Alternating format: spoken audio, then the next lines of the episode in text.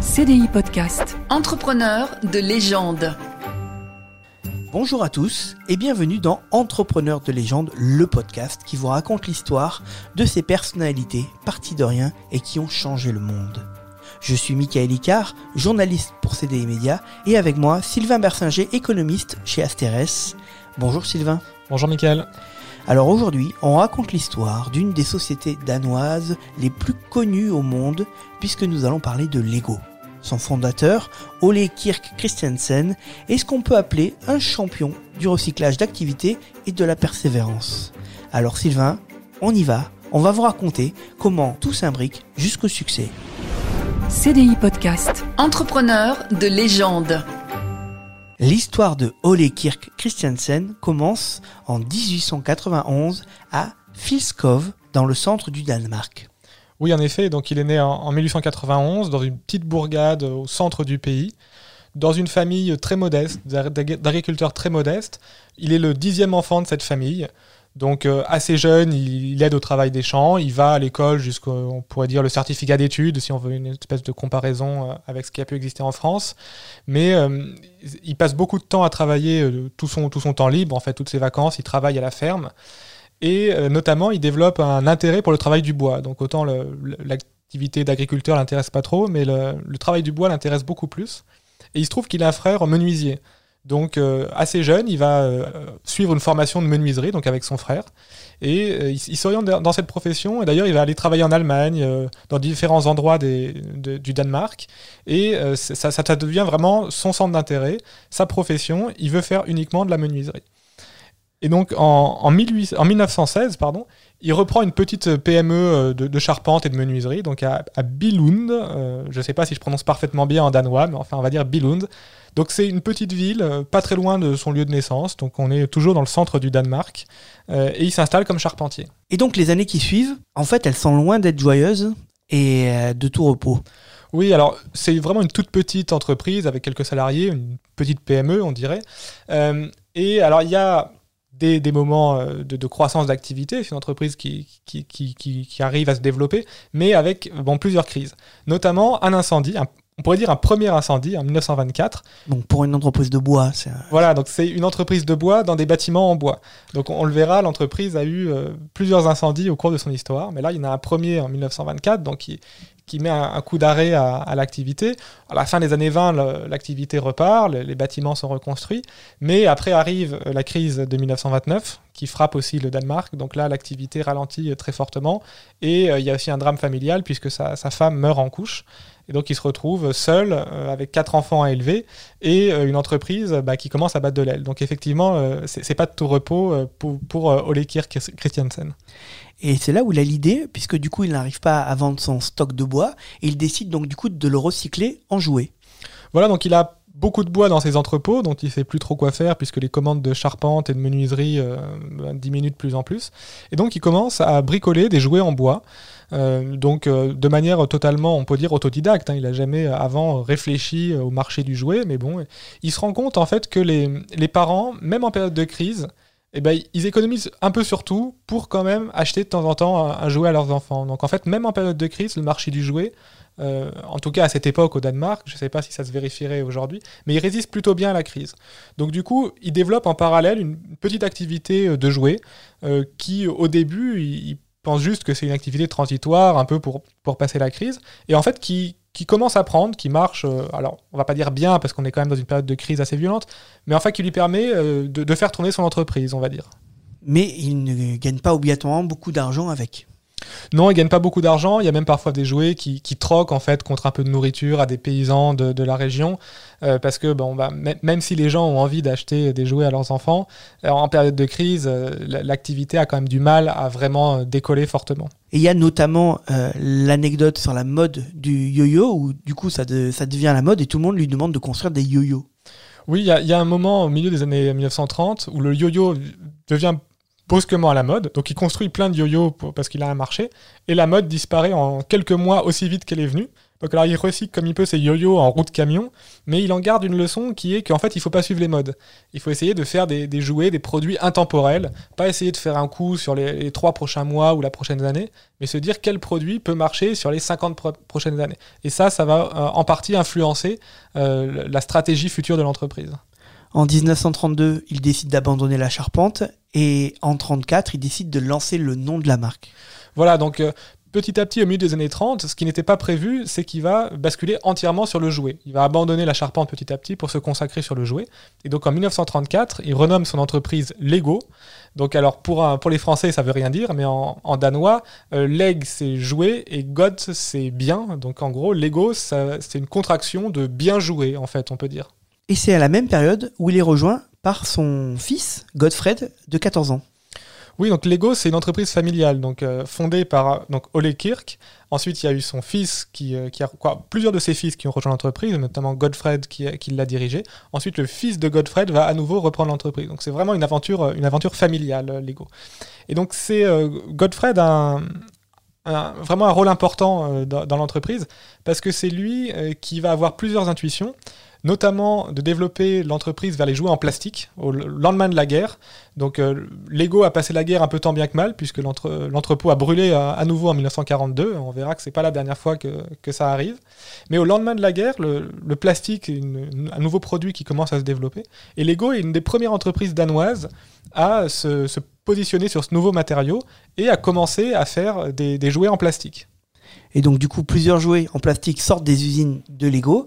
Et encore en neuf, il y a la première brique qui sort d'une usine avec une innovation sur ce qui se faisait déjà.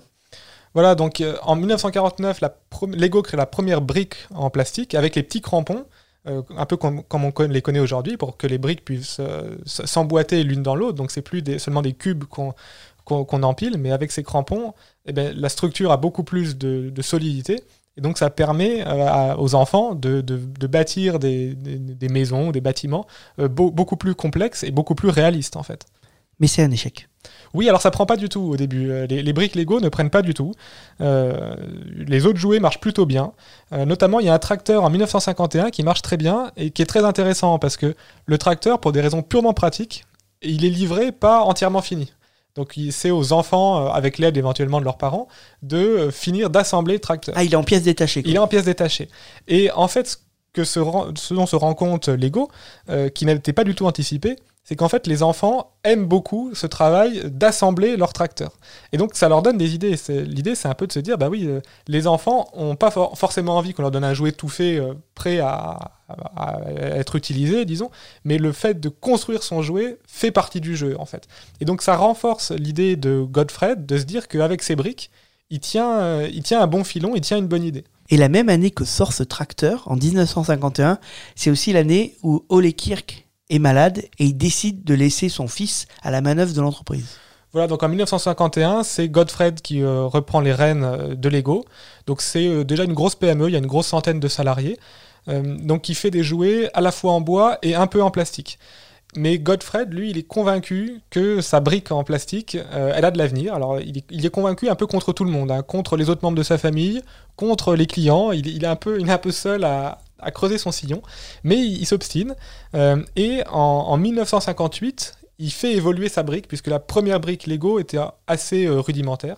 En 1958, il crée une nouvelle brique qui, fonctionne mieux, en fait, qui s'imbrique mieux, et qui n'a pas changé depuis. La, brique de 1958 est toujours la même aujourd'hui, la brique standard hein, est toujours la même, elle est toujours compatible avec euh, les briques qui existent aujourd'hui en 2021. L'objectif était donc de faire des briques de meilleure qualité que ce que pouvait faire la concurrence et euh, d'avoir une sorte de jouet éternel.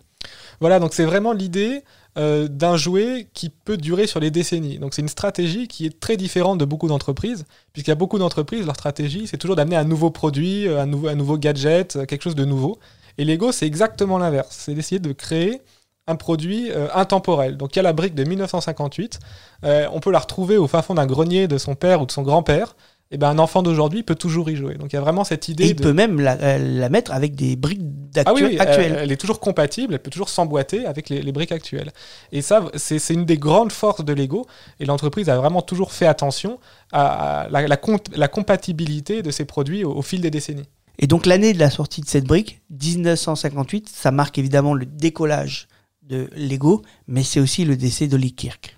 Voilà, donc le, fondateur décède cette année-là. Il n'aura pas pu voir le succès de Lego euh, tel qu'on le connaît aujourd'hui. Lui, il aura connu euh, Lego euh, avant tout des, jouets en bois, le tout début du, plastique. Et donc deux ans plus tard, en, en 1960, il y a un nouvel incendie dans, l'entreprise de jouets. Donc la, la, partie qui faisait les jouets en bois est complètement détruite par un troisième incendie.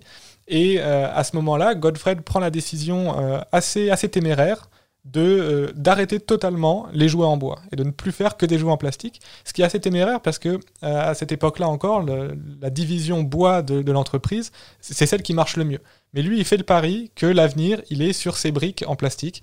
Et donc, vu que l'usine de jouets en bois a été euh, détruite par un incendie, il ne la reconstruit pas et il met tout son argent pour développer ces briques Lego en plastique. Et il ne crée pas seulement des briques, puisqu'il décide aussi de créer des univers autour de ces briques, et c'est ce qui marqua le succès de Lego.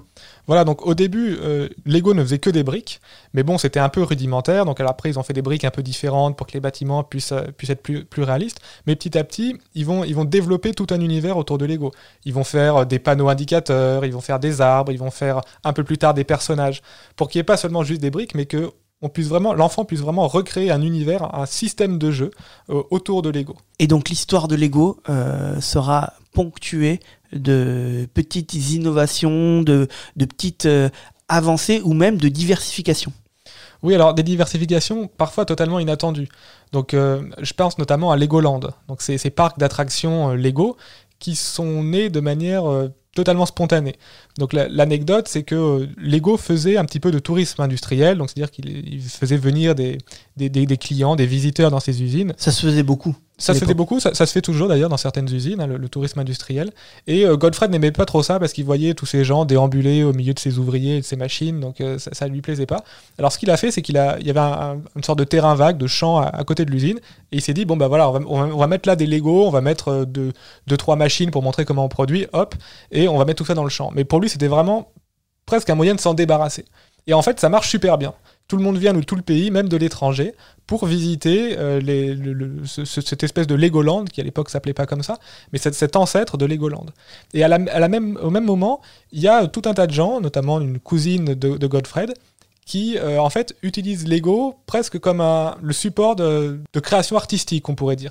C'est-à-dire qu'au lieu de faire simplement des petites maisons euh, comme le font les enfants, eh ben, ils vont faire des grandes figurines, des, des grands personnages, des grands bâtiments qui vont essayer de, de reconstituer grandeur nature ou presque et qui vont exposer donc dans ce, premier Legoland, ce premier champ en fait, et, ça marche extrêmement bien. Les, les, visiteurs affluent de plus en plus, et donc en fait Lego ouvre alors un premier Legoland euh, au Danemark, ensuite euh, plusieurs dans le monde entier, et ce qui est en fait un, une, une, excellente stratégie de communication puisque du coup ils communiquent sur leurs produits, les gens viennent au parc, payent pour venir au parc, et euh, au parc ils voient plein de Lego, et après ils ont évidemment, en tout cas les enfants, envie d'acheter des Lego. S'en suivent donc du coup quelques innovations euh, niveau jouet euh, dans les années euh, 70, 60-70. Oui, donc en, en, 69, il y a les Duplo. Donc comme, comme leur nom l'indique, Duplo, donc c'est deux fois plus gros. Donc c'est des, des, briques qui sont toujours compatibles, mais deux fois plus grosses, euh, donc qui sont à destination des plus petits enfants, notamment pour qu'ils puissent pas les avaler et, et s'étouffer. Il y a aussi les Lego euh, Scala, euh, qui s'appelaient à l'époque, c'était des Lego pour les filles, donc avec des couleurs roses, etc. Il n'y avait pas encore toutes les théories sur, euh, sur le, le, genre, il faut, il faut pas genrer les jouets, etc. Là, c'était clairement des Lego roses, c'était pour les filles, avec des cuisines à destination des filles. Là, c'était totalement, la cible était totalement assumée. Et dans les années 70, il y a les personnages qui apparaissent. Donc en 74, les premiers personnages Lego qui n'ont pas très bien marché parce qu'ils étaient très grands, n'étaient pas très réalistes en fait. Et en 78, les, premiers bonhommes Lego sont, créés tels qu'on les connaît encore aujourd'hui. Donc c'est des, des, petites figurines euh, assez neutres d'expression, assez neutres de couleur de peau, qui en fait peuvent s'adapter euh, à tous les enfants dans tous les pays et un peu à toutes les époques en fait. Et donc du coup Lego grandit, grandit. Petit coup de mou fin des années 90 oui, alors à la fin des années 90, c'est une période où se développe beaucoup le jeu vidéo, euh, les technologies internet, etc. Et donc les Lego qui, sont euh, un jouet donc assez intemporel, hein, c'est d'ailleurs le, le, but de l'entreprise, c'est à la fois sa force et sa faiblesse.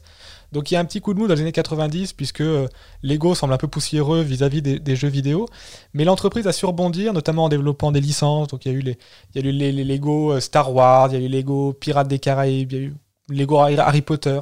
Et c'est des licences qui ont très bien marché, alors qui coûtent cher à obtenir, mais qui ont très bien marché et qui ont vraiment permis à l'entreprise de, de, se développer jusqu'à devenir le numéro un mondial euh, du jouet devant l'américain Mattel. Et la marque est même devenue un emblème et un phénomène de société.